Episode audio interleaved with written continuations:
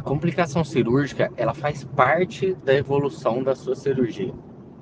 Você não tem que torcer para não ter complicações cirúrgicas, porque é muito provável que você vá desenvolver sua cirurgia complexa e na sua jornada da evolução, na sua curva de aprendizado, você não tenha nenhuma complicação.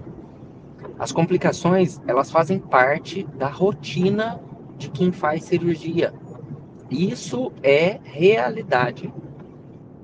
Por isso que quando você vai pesquisar sobre complicações, quaisquer que seja, em artigos científicos, você sempre vai achar não existe nenhuma cirurgia com zero índice de complicações.